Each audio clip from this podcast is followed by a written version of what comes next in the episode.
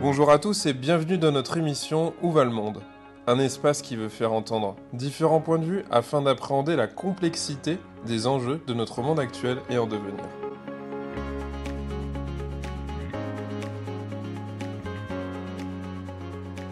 Adrien Chignard, bonjour. Bonjour Maximilien.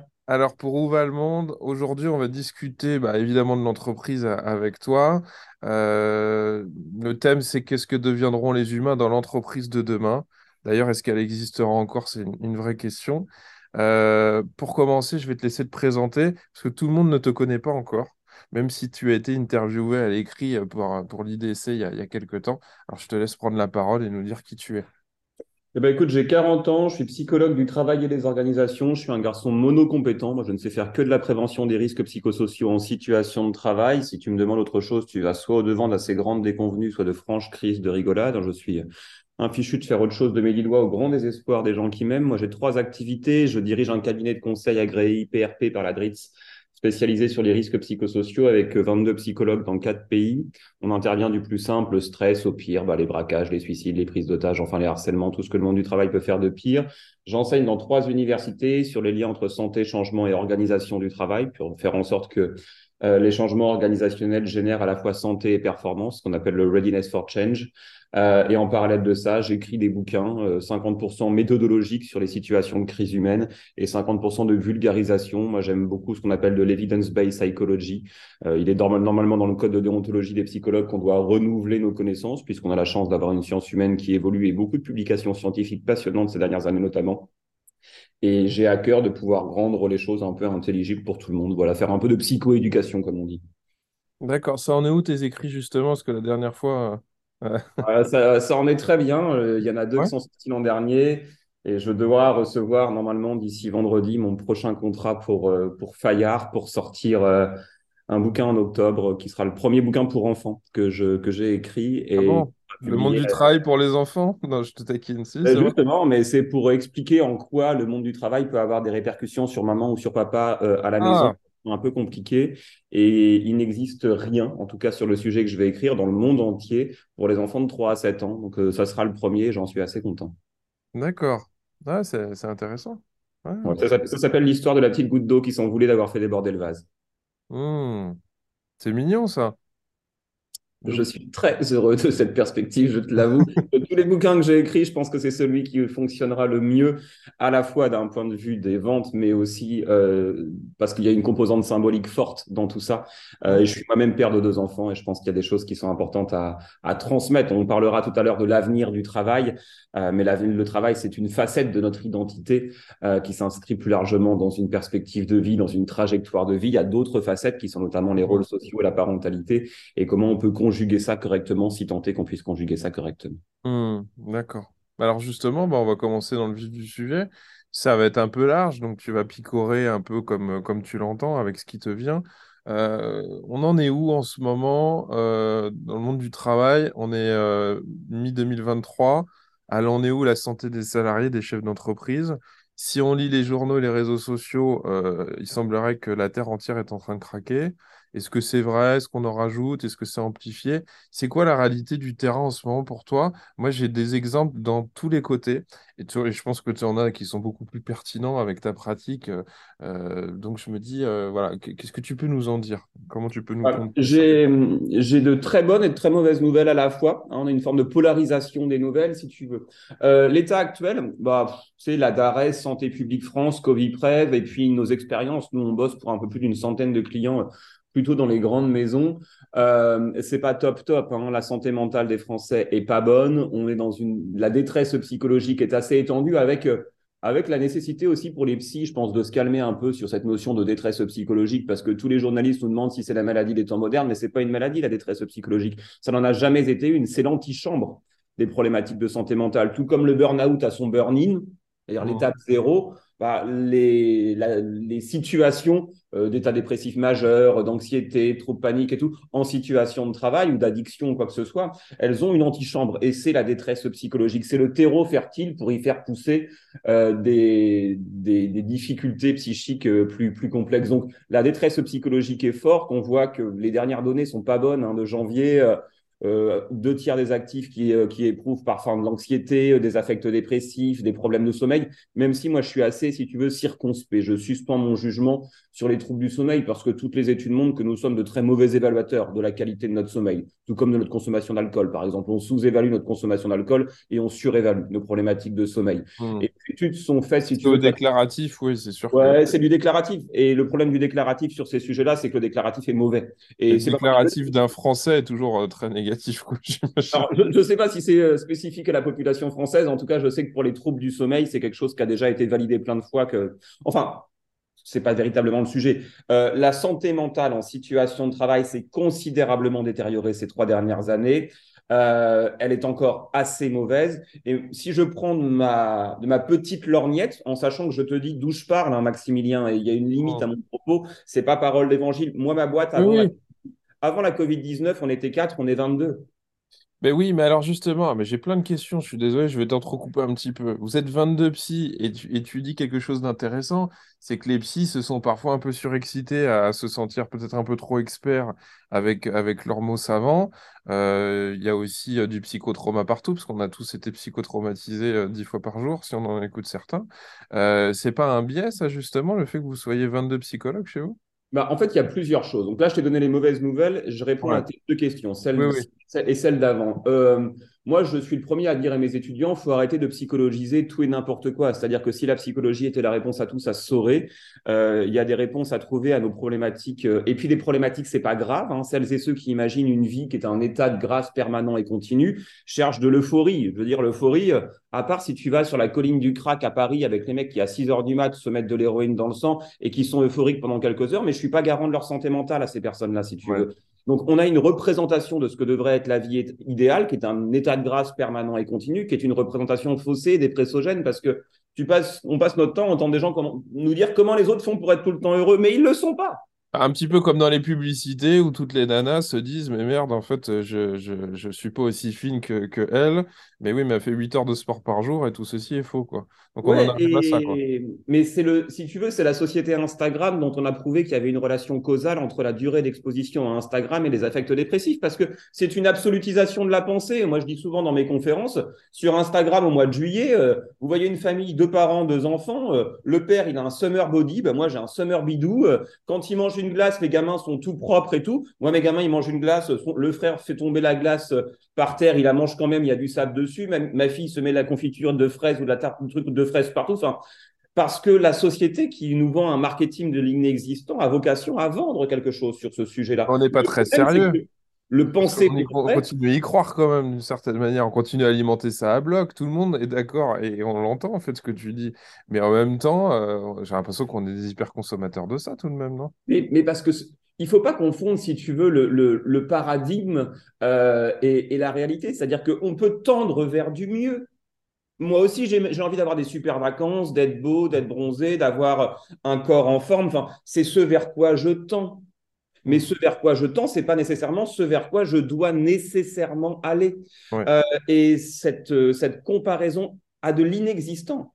Parce qu'encore une fois, comme tu dis, mais on reviendra sur ta question de départ, c'est des choses qui n'existent pas ou qui sont artificiellement créées pour te vendre des produits. Et quand tu réussis pas, on te fait culpabiliser en disant bah ouais, mais tu aurais consommé plus de mon truc, tu y serais arrivé. Donc non seulement ça marche pas, mais en plus de la tristesse, hein, j'y arrive pas, ça te génère de la culpabilité. J'y arrive pas parce que je suis pas assez fort. Ça, c'est très pertinent, je trouve, de rappeler que la question, euh, la, la culpabilisation par l'idée que chacun, euh, en faisant un petit effort, en se bougeant les fesses, en étant un peu motivé, pourra atteindre le bonheur. Et donc, s'il l'a pas atteint, c'est de sa faute. C'est un vrai mécanisme important, ça. hein. c'est le mécanisme toxique du développement personnel. Moi, les clients me disent, ah, quand on veut, on peut. Bah, je dis, bah, saute du cinquième étage et puis désire voler. Tu vas voir ça fait mal au genou quand tu, quand On tu fait un bisou, on fait un bisou au développement personnel, alors? Ah, mais, mais, mais, parce, mais, parce, que là, encore une fois, c'est dépressogène et c'est toxique. C'est-à-dire que, euh, et c'est hyper individualisant, alors qu'on sait depuis la nuit des temps que le premier rempart contre la détresse psychologique, notamment en situation de travail, c'est le soutien des pairs. Tout comme ça sert à rien, je prends une métaphore si tu veux, on parlait du monde du travail et de son avenir, ça sert à rien de dire à tes ouvriers mettez vos chaussures de sécurité et, euh, et vos lunettes et vos casques si l'entreprise est en train de cramer parce qu'on n'a jamais fait les travaux qu'il fallait. C'est-à-dire que la protection individuelle, c'est le dernier rempart. Ça ne veut pas dire qu'il est inutile. Hein. Ça ne veut... enfin, la responsabilité de l'entreprise n'invalide pas la responsabilité du salarié. Mmh. Les deux sont complémentaires. Mais on ne dit pas aux gens, mais des chaussures de sécurité si en fait tout est rouillé, il y a des produits chimiques par terre parce qu'on n'a rien fait d'un point de vue organisationnel. On fait d'abord de l'organisationnel, ensuite du collectif, ensuite de l'individuel. Mais la pyramide de prévention du risque, c'est d'abord des systèmes et ensuite des équipes et des individus. Par rapport à ta question de départ sur le côté, euh, euh, on en est où? La santé mentale est pourrie, mais pour d'excellentes mauvaises raisons, les choses évoluent positivement dans les entreprises. Pourquoi je dis pour d'excellentes mauvaises raisons?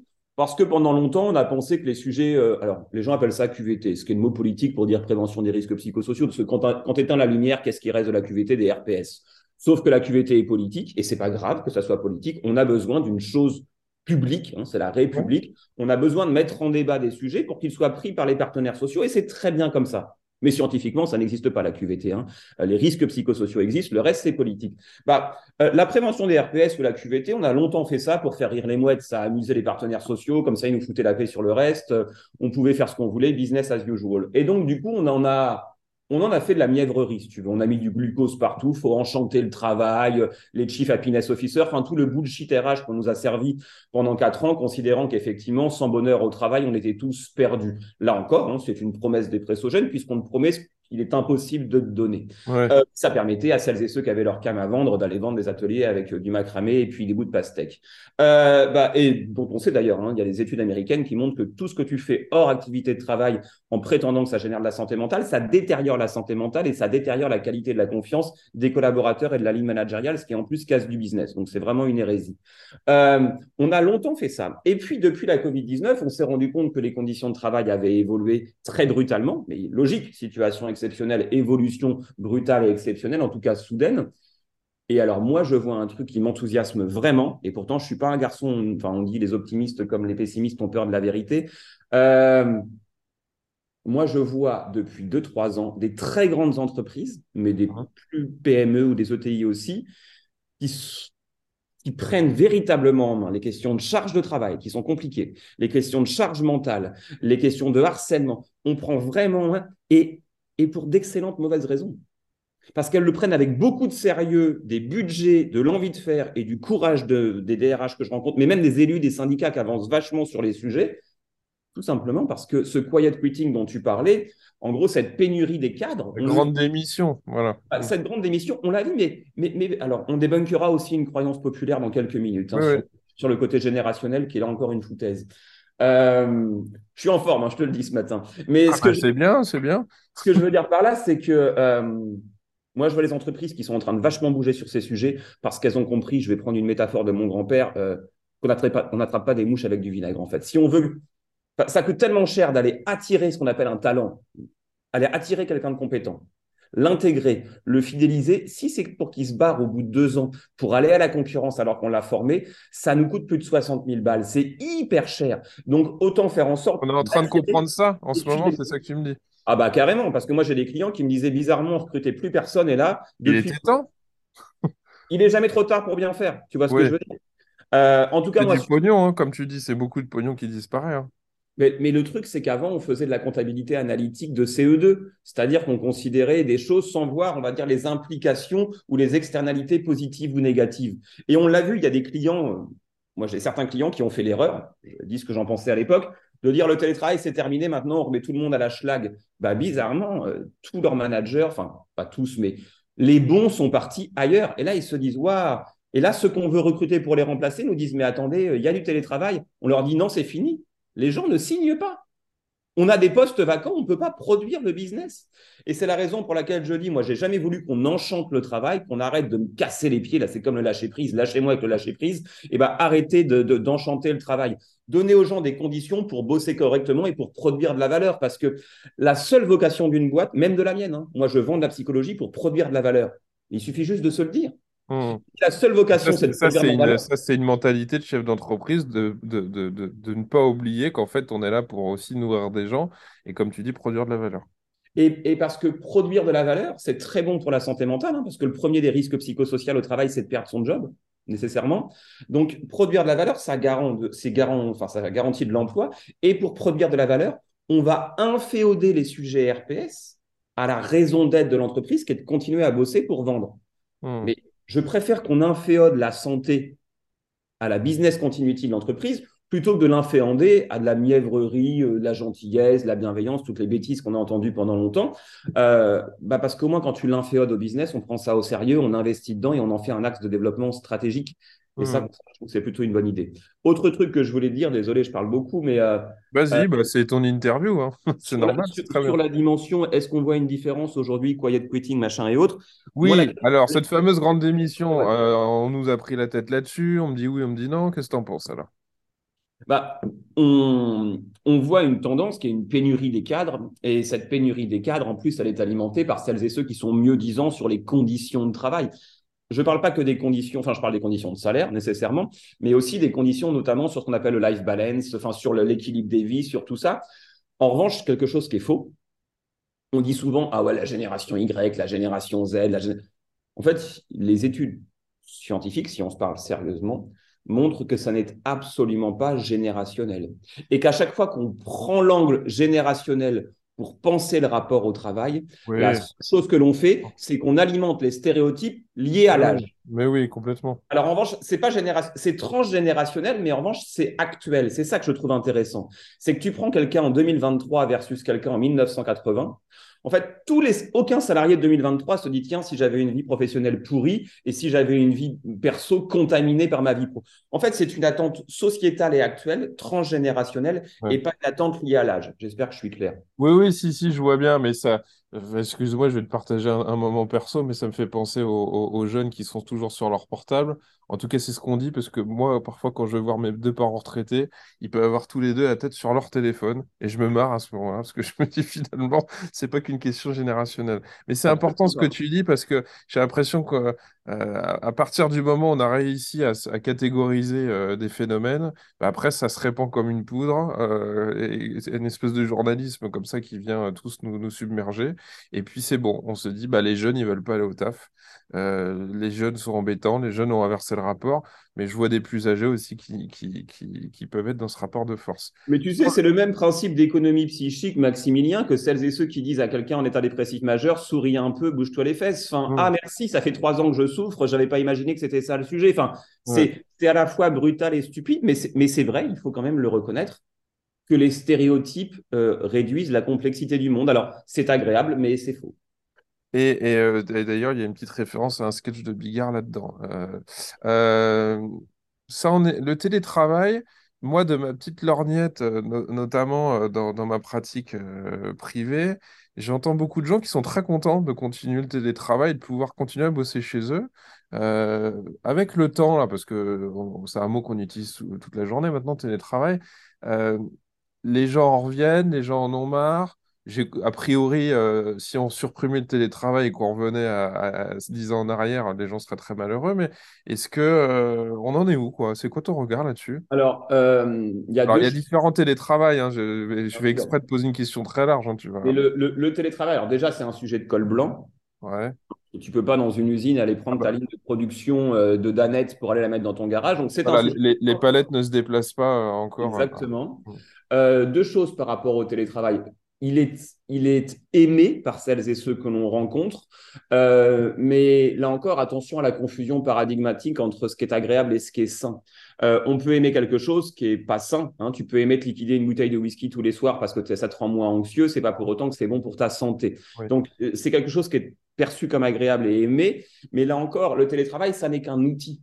On en parle comme euh, un espèce de dogme, un impensé managérial, mais c'est juste un mode d'organisation de la production de valeur particulier, tout comme on a connu depuis l'évolution du taylorisme. Et en fait, moi, ce qui m'intéresse, c'est si on donne au télétravail sa juste, euh, son- son- sa juste position, c'est-à-dire celle d'un outil, un outil, on va en questionner la pertinence compte tenu de son usage. Un couteau, c'est super pour couper un steak, c'est nul pour aller égorger ton voisin. Bah, là encore, si le télétravail est un outil organisationnel au service d'une production de valeur, bah, comme tout outil et comme tout usage, il y a une ligne de crête entre deux abîmes. Le full télétravail, le full remote, comme on dit, euh, on a des premières études qui montrent qu'il a des limites à la fois d'un point de vue de la santé mentale, de la performance et en fonction de la nature de l'activité. Certaines équipes sont moins, certains métiers, certaines activités ne peuvent pas prétendre à la même quantité de télétravail que les autres. On l'a vu notamment dans les métiers relatifs à l'innovation, mmh. où euh, l'excès de télétravail nuit aux qualités euh, d'innovation des équipes en tant que telles.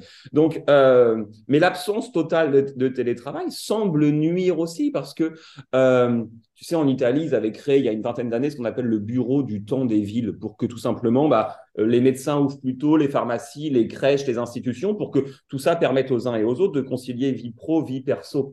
Bah, moi, je vois, j'habite en région parisienne, j'ai quand même beaucoup de gens qui me disent, bah, j'ai deux jours de télétravail par semaine, j'économise quasiment enfin, presque 4 heures de transport par semaine. C'est génial. Après, ce qu'on doit collectivement se poser comme question, c'est à quoi j'utilise. On sait en moyenne, hein, les, salariés français qui télétravaillent travaillent 50 minutes de plus par jour. À quoi j'utilise ce temps gagné? Est-ce que c'est pour avoir une vie perso de qualité, des temps de ressourcement agréables? Est-ce que c'est pour travailler différemment? Là encore, je pense qu'on a, et c'est normal, hein, toute nouveauté encapsule la possibilité de son échec. On est en train d'apprendre par itération ça fait pas longtemps qu'on l'a mis en place correctement. Je pense que dans quelques années, on aura un rapport un peu plus sain et lucide au télétravail. Hmm, d'accord. Le, sens de la vie, le travail, là, j'ai l'impression que ça revient beaucoup en ce moment. Euh, les gens qui se disent je vais pas me tuer au boulot, les retraites, en plus la question des retraites. Euh, on voit que des gens au gouvernement ont déjà perçu leur retraite dix ans plus tôt que prévu en plus, donc ça, ça vient un peu casser tout ça. Euh, Bon, pourquoi je te, lance ces mots-là? Parce que comme je te le disais euh, avant qu'on lance l'émission, j'écoutais quelqu'un qui faisait de la prospective à Sciences Po et qui disait bah, d'ici euh, d'ici 30 ans, euh, bah, le travail sera plus si fondamental en fait. On aura fait notre possible pour automatiser le plus de choses possible. et c'est un, c'est une vision de l'esprit que d'imaginer que ce sera toujours aussi important et, on se rapportait à s'intéresser un peu plus au sens de la vie, à se faire plaisir, à pouvoir vivre ensemble, à développer de la solidarité entre les gens, etc. Qu'est-ce que tu en penses, toi? Parce que peut-être que c'est un effet de bulle d'Internet de mon côté, mais j'ai l'impression qu'on parle beaucoup, beaucoup, beaucoup, beaucoup de travail. Une des explications que j'imagine pour moi, c'est comme le pouvoir d'achat est en train de s'effondrer en France. C'est mon point de vue. Euh, je me dis que les gens paniquent un petit peu. Euh, bon, qu'est-ce que tu en penses, toi? Est-ce que c'est dans, dans 10, 20, 30 ans, euh, ça aura autant de place, cette histoire de boulot, ou, c'est un effet qui se réduira avec le temps? Mais moi, pour moi, il y a un grand absent de la question des retraites et, la, et de ta question, de la question de ce prospectiviste, c'est la question des conditions dans lesquelles on exerce le travail. Enfin, quand tu es au Pakistan en train de démanteler des bateaux pourris que tout le monde t'a envoyés sans chaussures de sécurité, ah sans oui. Si on euh, part sur l'international, oui, mais nous, c'est Même en France, en France, on parle d'allonger la durée de cotisation. Donc, on travaillera plus longtemps sans jamais questionner les conditions dans lesquelles vont s'exercer l'activité. Parce que le côté, euh, on va dire, soutenable du travail mhm. n'a pas été posé. On a un président qui nous a dit qu'il n'était pas à l'aise avec le terme pénibilité si tu veux, en termes d'ineptie et de méconnaissance totale de ce qu'est le travail, mmh. ça se pose là.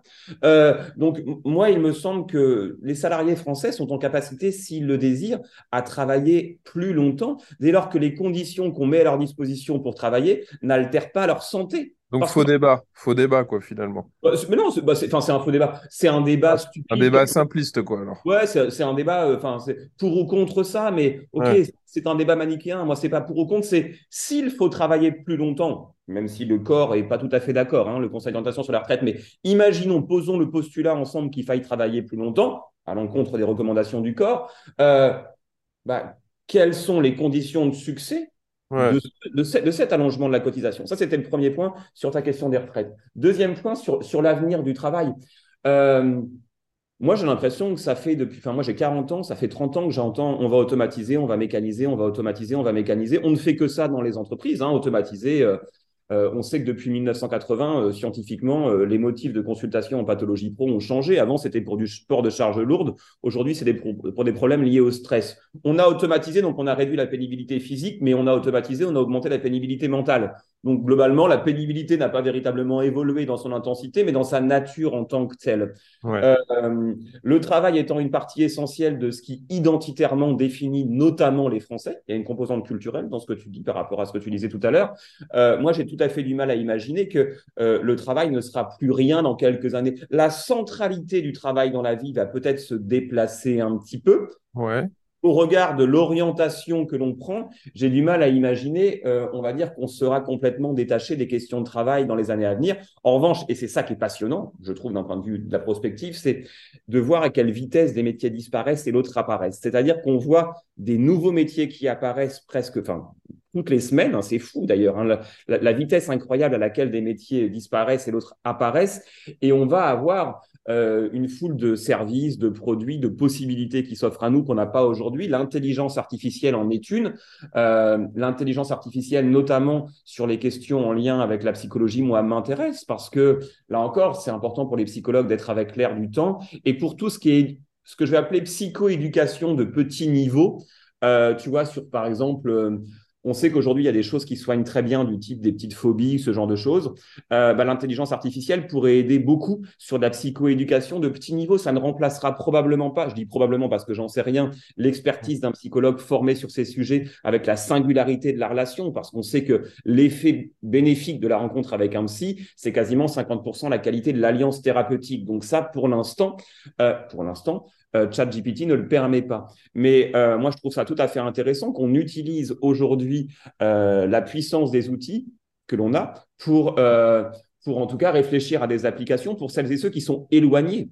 Parce qu'on a aujourd'hui des déserts. C'est le travail qui parle, hein, parce qu'il faut savoir que les dernières études montrent que l'efficacité reviendra à 8% sur l'outil en psychothérapie. Seulement 8%.